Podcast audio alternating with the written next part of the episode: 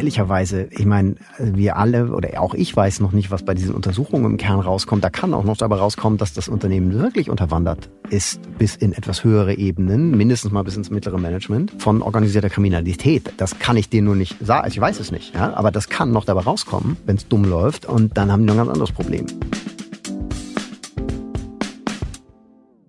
Herzlich willkommen zum Manager Magazin Podcast Das Thema. Mein Name ist Sven Klausen und ich werde Sie heute mit meinem Kollegen Henning Hinze über ein Thema informieren, das vielleicht für das Manager Magazin etwas ungewöhnlich klingt, tatsächlich aber sehr wohl zum Kern dessen führt, worüber wir beständig und ja immer wieder sehr gerne aufklären, nämlich was macht einen guten Chef oder eine gute Chefin eigentlich aus und was nicht, oder Henning? Ja, bei dem Thema trennt sich ja eindeutig hier die Spreu vom Weizen. Also ja, das werden wir heute klären können. Genau. Und unser Thema lautet also heute, äh, damit Sie auch wissen, worüber wir hier reden, Goldraub in feinsten DAX-Kreisen. Wie die Top-Leute des Recycling-Konzerns Aurubis sich mehrere hundert Millionen Euro haben stehlen lassen. So, bevor wir loslegen, Henning, nochmal richtig und offiziell guten Morgen. Guten Morgen. Ja, Henning, du hast in den vergangenen Wochen zu diesem äußerst ungewöhnlichen Kriminalfall recherchiert in der Belletage der deutschen Wirtschaft, kann man sagen. Und deine Erkenntnisse hast du natürlich auch in einen Report münden lassen, den wir, wie es sich gehört, in den Show Notes auch verlinken und aufführen. Mein Vorschlag für die Unterzeile der Überschrift dieses Textes war eigentlich, ich zitiere, wie das organisierte Verbrechen den DAX-Konzern Aurubis unterwandert hat. Du hattest Bedenken angemeldet, als ich diesen Vorschlag gemacht habe, äh, Weiland. Warum? Ja, also erstens, weil es ein MDAX-Konzern ist, aber das meinte ich gar nicht. Es geht darum, wir wissen inzwischen eine Menge darüber, wie Verbrecherbanden da Kontrollmechanismen im Konzern außer Kraft gesetzt haben, um sich zu bereichern an mehreren Stellen. Ob das aber so großflächig war, dass man von Unterwandern sprechen kann, das wissen wir halt nicht und deshalb habe ich da äh, gebremst. Zu Recht war ich dir auch sehr dankbar. Natürlich ist das Wort Unterwandern irgendwie für einen Journalisten reizvoll und gerade Belletage Wirtschaft, äh, organisiertes Verbrechen, da hat man die Chance nicht so häufig davon zu sprechen. Aber es muss natürlich stimmen. Und wenn wir nicht wissen, ob es stimmt, dann sollten wir es lieber äh, sein lassen. Und deswegen lass uns jetzt mal einsteigen in die Frage, was eigentlich stimmt, was wissen wir, was wissen wir nicht, so nüchtern und sachlich, äh, wie es unsere Art auch sein kann. Ja, was weißt du über den Fall? Also erstmal sind es vor allem zwei Fälle, das muss man sich immer äh, vergegenwärtigen, weil das ein bisschen durcheinander geht. Erstmal, das eine ist ein Diebstahl, das ist der kleinere Fall, da geht es aber auch schon um zweistelligen Millionenwert, der da geklaut worden ist. Das zweite ist ein Betrugsfall, der war gigantisch, dreistelliger Millionenbetrag. Zusammen sind das so 185 Millionen Euro, hat Arubis dann irgendwann nachgezählt, als sie es gemerkt hatten, das ist so viel, dass sie sofort eine Gewinnwarnung rausgeben mussten als sie das festgestellt haben. Also das haut richtig rein bei denen. So und um das jetzt noch mal ein bisschen genauer zu ähm, analysieren, bei dem Diebstahl war es so, da wurden Produktionsabfälle geklaut, richtig aus dem Werk rausgetragen. Anodenschlamm teilweise heißt das. Das ist so ein, so ein Abfallprodukt, wo aber Silberanteile drin sind. Und damit könnten du oder ich jetzt gar nichts anfangen. Das, das muss man, ähm, großen technischen Aufwand muss man das Silber da rausholen. Deshalb hatte Arubis da auch gar nicht so wahnsinnig hohe Sicherheitssysteme.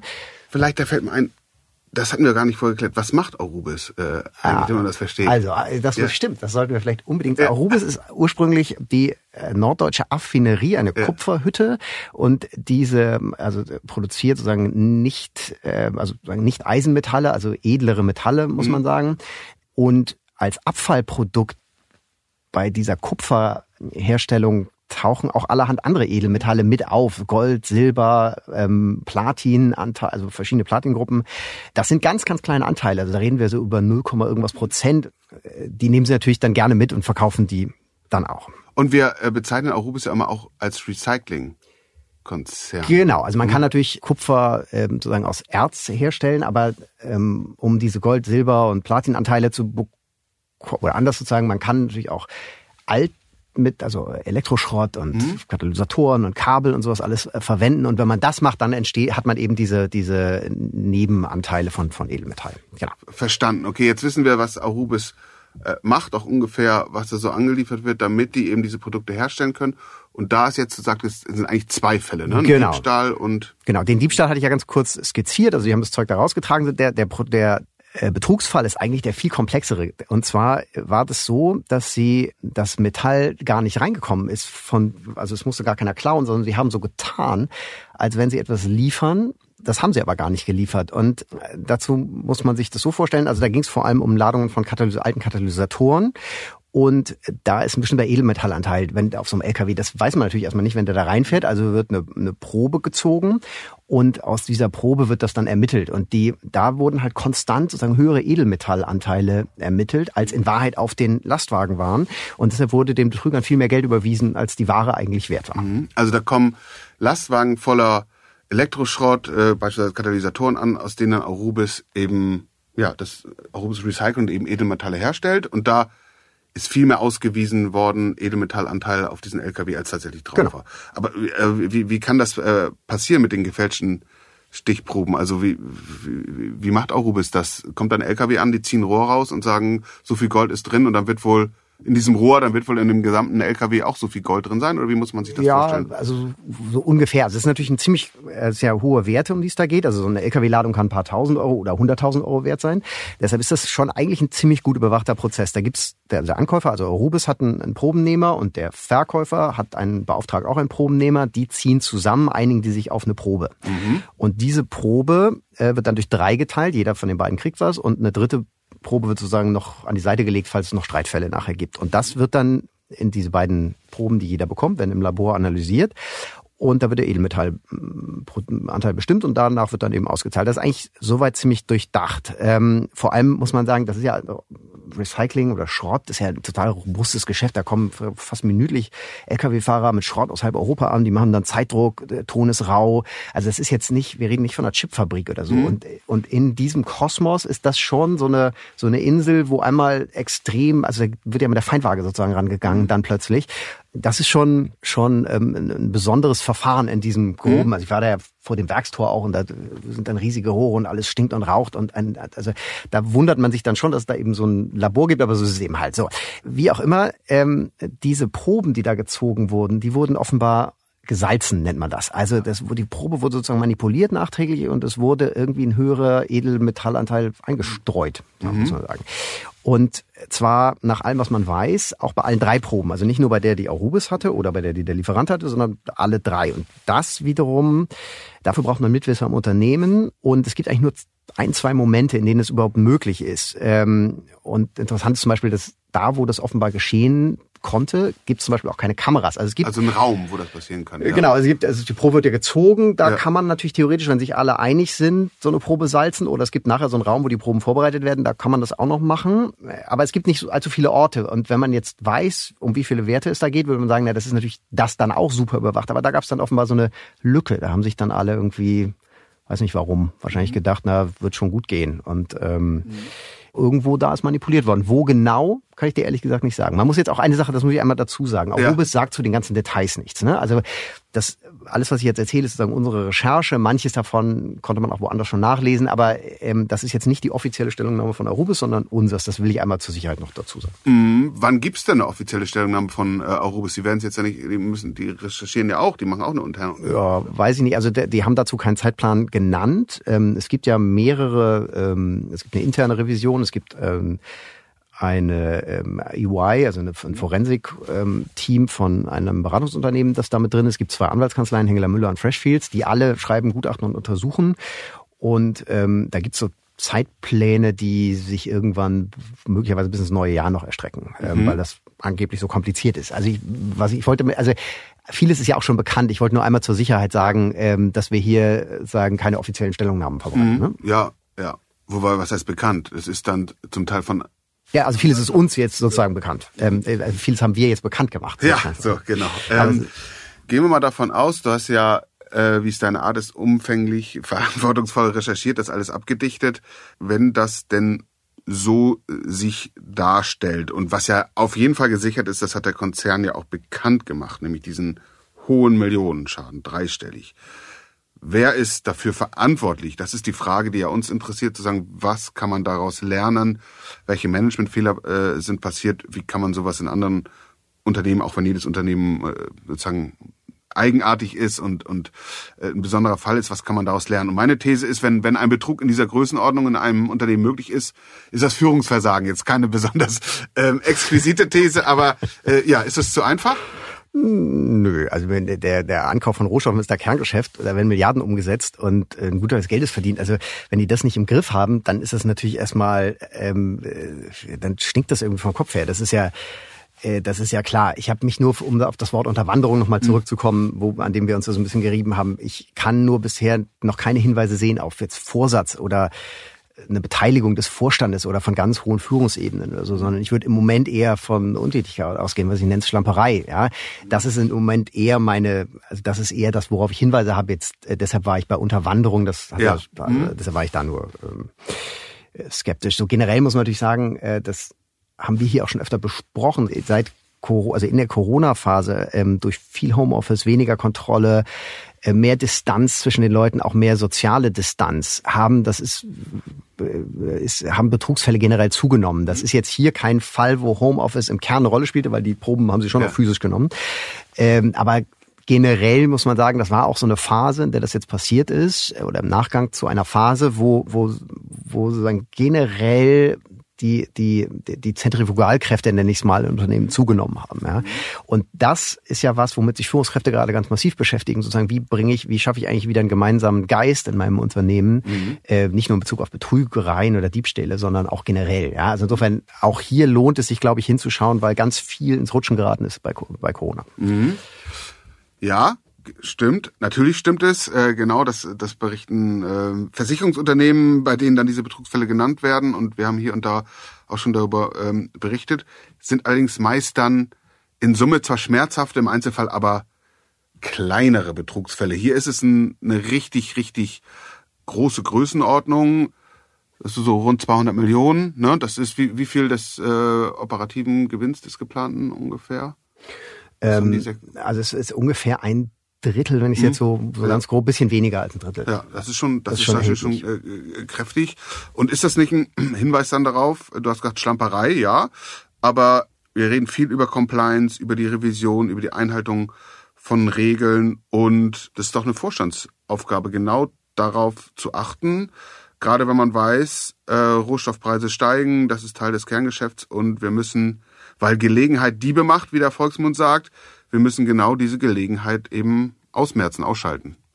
Ja, auf jeden Fall. Also man muss sagen, die, die bei dem großen Fall, bei dem Betrugsfall ähm, geht Arubis im Moment davon aus, ich habe keine anderen Hinweise, dass das in einem relativ kurzen Zeitraum passiert ist. Also alles passiert ist in dem Zeitraum irgendwann zwischen dem Schlussquartal 2022, also dem letzten Quartal des Jahres 2022, bei Arubis das erste Quartal des Geschäftsjahres, ein bisschen abweichend, und, und naja, dem Sommer im August, als es halt, Juli, August, als es halt bekannt geworden ist. So, ähm, die, es gab auch so ein paar Merkwürdigkeiten und auch vorher schon Hinweise, also nach dem Ende des ersten Quartals des Jahres 20, Kalenderjahres 2023 gab es offenbar im Werk Hamburg, wo das passiert ist, äh, schon so Fehlbestände, die auffällig waren. Und ähm, das ist aber dann irgendwie sozusagen in der auf der Konsolidierung ist es dann so verschwunden, dass es erstmal nicht erkennbar war. Man muss jetzt, vielleicht muss einmal eine kleine kleine Exkurs ja. nochmal machen. Also generell muss man sagen, dass das ist schon vorhin geschildert, wie die Proben genommen werden, dass es da Messungenauigkeiten gibt, wenn man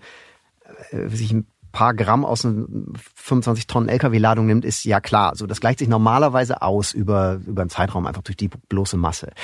Und jetzt hatten die halt festgestellt, dass sozusagen die Abweichungen irgendwie größer waren zwischen Ist-Bestand und Sollbestand. Und warum dann das sagen wir, verdeckt worden ist, ob das jetzt Vorsatz war oder ob das war, weil da Leute sagen gedacht haben, oh, das ist aber dieses Quartal aber echt nicht so gut gemessen hier, das legen wir mal was drüber, damit es nicht so auffällt. Ja, das weiß ich nicht. Das kann ich dir ehrlich gesagt nicht sagen. Das ist jetzt das, warum also diese Untersuchungen, die EY und und äh, Freshfields und Hengler Müller da machen und auch die Innenrevision sind geht natürlich jetzt in Teilen noch darum, wie ist es genau passiert, aber in Teilen auch darum, warum ist es denn nicht aufgefallen. Also genau diese Fragen, wer hat da eigentlich wann, was, ja. wie verbucht, mhm. ähm, so dass man es dann angeblich eine Ebene höher nicht sehen konnte. Und vielleicht, warum hat die Ebene höher dann auch gar nicht gefragt? Ja. ja das sind alles so, mhm. so Dinge, die sind noch nicht ganz klar und die weiß ehrlicherweise auch ich noch nicht. Mhm. Aber du kennst dich in Unternehmen aus und auch in Unternehmenskulturen. Was oder wie erklärst du dir das, dass da so eine Kultur nach Lage der Dinge sich breit machen konnte oder zumindest dort bestand, dass derlei ja, Unstimmigkeiten nicht angesprochen wurden. Wie ich weiß, sozusagen, das ist jetzt nicht gerichtsfest, äh, sagen, was sagst, das ist sozusagen aus deiner Erfahrung, aus deinem aus deiner äh, aus deinem Rechercheergebnis. Ja, also das, man kann das schon sagen. Das, mhm. Arubis ist ja so ein Laden, der über einen langen Zeitraum sehr große Konflikte in, zwischen Vorstand und Aufsichtsrat innerhalb des Vorstandes und auch wohl auf den Ebenen darunter hatte. Ähm, das hatte sich so ein bisschen beruhigt in den letzten Jahren, aber man, man, es gibt immer noch harte Konflikte, ähm, also wohl auch im Vorstand. Mhm. Ähm, und ähm, die gibt's wohl schon länger, aber die mhm. sind natürlich jetzt extrem wieder aufgebrochen. Also der, der Finanzvorstand Rainer Verhoeven ist noch aus der, sagen der, der am längsten da ist. Mhm. Dann kam später Roland Harings als Vorstandschef der hat den sozusagen vorgesetzt bekommen oder sozusagen mhm. Äh, muss mit dem arbeiten. Dann gibt's den operativen Chef Heiko Arnold, der für das Hamburger Werk auch zuständig war, der, ähm, dem ist letztes Jahr die Zuständigkeit für das größte Investitionsprojekt in den USA entzogen worden. Inge Hofkens ist noch streng genommen jetzt fürs Recycling zuständig, ist aber noch relativ neu, ist zu Jahresbeginn gekommen. Und, ähm, und da gab's immer so Reibereien mhm. wohl. Und spätestens seit, das muss man, das ist ja Teil der Recherche auch mhm. offenkundig geworden. Also spätestens seit dem, seit diesem Fall im Sommer ist es ein offenes Hauen und Stechen zwischen denen. Ja? Mhm. Äh, und äh, egal, was jetzt diese ganzen Gutachten und ähm, Analysen oder Untersuchungen ergeben, äh, ganz sicher ist, dass rund um die Hauptversammlung, äh, rund um die Aufsichtsratssitzung am Nikolaustag oder zur Hauptversammlung Anfang 2024 äh, wird es da Abgänge im Vorstand geben. Ähm, entweder bei den direkt Verantwortlichen oder, oder an der Spitze, also bei, bei Roland Harings. Irgendein ein, zwei Personen werden da gehen müssen, weil weil jemand die Verantwortung übernehmen muss, die er auch hat und weil, weil die Zusammenarbeit überhaupt nicht mehr funktioniert. Mhm. Also der Vorstand, das wichtigste Gremium dieses ja äh, großen äh, Konzerns, sozusagen eines Konzerns, das auch ein bisschen, der auch ein bisschen Role Model Charakter haben sollte als Recyclingkonzern, regenerative Wirtschaft, Kreislaufwirtschaft, der war alles andere als ein Team, bevor das losging und jetzt erst recht nicht. Genau, mhm. genau. Und ähm, derart schwelende Konflikte sind nie gut und wie sie auch in diesem Fall äh, zeigt, äh, meist befrieden die sich nicht von alleine, sondern wenn dann eine Krise kommt, dann äh, in dem Fall sorgt das nicht dafür, dass man als Team zusammensteht, sondern dann nehmen die Fliehkräfte eher noch zu. Schlimm und echt problematisch äh, für das Unternehmen und die Beschäftigten dort ist ja eigentlich das, der Job des Aufsichtsrats, da rechtzeitig drauf zu gucken und das dann zu befrieden. Wie ist denn die Gemengelage da? Ja, äh, da, also die sind sich halt auch nicht richtig grün. Da gibt's so unterschiedliche Interessen. Ne? Also es gibt den, den Aufsichtsratsvorsitzenden äh, Fritz Fahrenhold, das ist ja ein früherer SPD-Umweltsenator in Hamburg, der inzwischen aber vor allem auffällt als Klimaleugner und mit, äh, jetzt gerade bei, bei dem Ex-Bildchef Julian Reichelt in der Sendung und da in merkwürdige Aussagen gemacht. Also das ist so ein, eigentlich ein honoriger Hamburger Politiker, Wirtschaftsmann, aber ähm, da vielleicht könnte man sagen, ein bisschen so ein Mann von gestern, wenn man, wenn man guckt, wie er sich jetzt verhält der soll das moderieren. So, der soll moderieren auch einen Prozess, wo es darum geht, eine Recyclingstrategie umzusetzen und auch Klima, also sozusagen die Reduktion von von äh, CO2-Emissionen. Weil Hamburg, also Aarhus ist einer der größten oder ich glaube der größte Energieverbraucher in Hamburg, mhm. äh, größte Arbeitgeber, auch aber größte Energieverbraucher. So, und dann gibt es einen Großaktionär, 30 Prozent oder 29,99 Prozent. Das ist Salzgitter, äh, Stahlunternehmen, die haben hohen Investitionsbedarf und die würden zum Beispiel gerne maximal Rendite ausschütten, um das bei sich selber zu investieren und haben gar nicht so Interesse daran, dass Arubis jetzt viel investiert. Das heißt, die stehen dieser Investitionsstrategie in das Recyclinggeschäft äh, das eine große Investition in den USA eben beinhaltet, tendenziell eher kritisch gegenüber. So, also das heißt, da sind im Aufsichtsrat, also erstmal gibt es eine eigene Interessengruppe bei dem mhm. Großaktionär und dann gibt es merkwürdige Persönlichkeiten da auch, mhm. ähm, muss man sagen.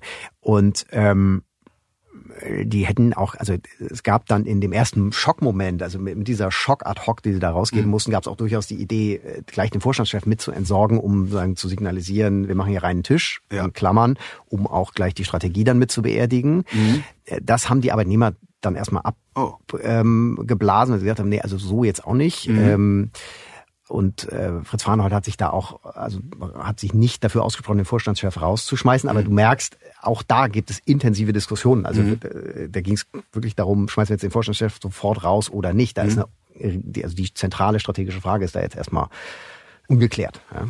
Okay, also Sie haben einen Großaktionär, der die Investitionsstrategie des Konzerns eigentlich nicht mitträgt, weil er sagt, äh, das genau. Geld, das ihr investiert, lieber zu uns, weil wir Salzgitter selbst investieren müssen in grünen Stahl Das sagen die natürlich nicht immer hm. so direkt, sondern die hm. zweifeln dann halt hm. die Strategie an. Ne? Aber hm. dahinter steht eben der Gedanke, gebt das Geld über uns. Hm. Und die deswegen auch den, den Vorstandschef sehr kritisch sehen, die Arbeitnehmervertreter schützen ihn zumindest in dieser Situation. Und über einem droht ein Aufsichtsratschef, der äh, dessen Renommee und Autorität stark leidet, gelitten hat wie agiert er in dieser Situation jetzt? Jetzt, jetzt in so einer Situation kommt es ja auf den an. Wie ja, agiert er jetzt? Im Moment eher zurückhaltend. Also er hat jetzt Harings ja auch erstmal mitgeschützt, muss man sagen, indem er sich nicht den gegen ihn gestellt ne? Genau, den Vorstandschef ja. Mhm. geschützt, indem er sich nicht gegen ihn gestellt hat. Und ansonsten reagiert er im Moment noch relativ leise. Mhm. Es geht davon aus, dass sich jetzt noch eine Meinung bildet, sozusagen war abwartet, was rauskommt, um, also was bei den Untersuchungen rauskommt, um sich da jetzt nicht ähm, zu positionieren und dann nachher von der Realität widerlegt zu werden, das ist ja auch nicht zwingend dumm, muss man sagen. Mhm. Ne? Mhm. Also wir haben jetzt zwei Untersuchungen von Freshfields und Hengeler Müller, ne, die das mhm. äh, aufklären sollen, intern, wie so eine ja, interne Ermittler eben, also externe beauftragt, dass sie eben intern ermitteln. Wir haben, wie du sagst, am Nikolaustag eine Pressekonferenz. Die, die Aufsichtsratssitzung. Also ja, am, ah, die Aufsichtsratssitzung. Genau. Mhm. Ähm, was steht da jetzt auf dem Spiel in den nächsten Wochen?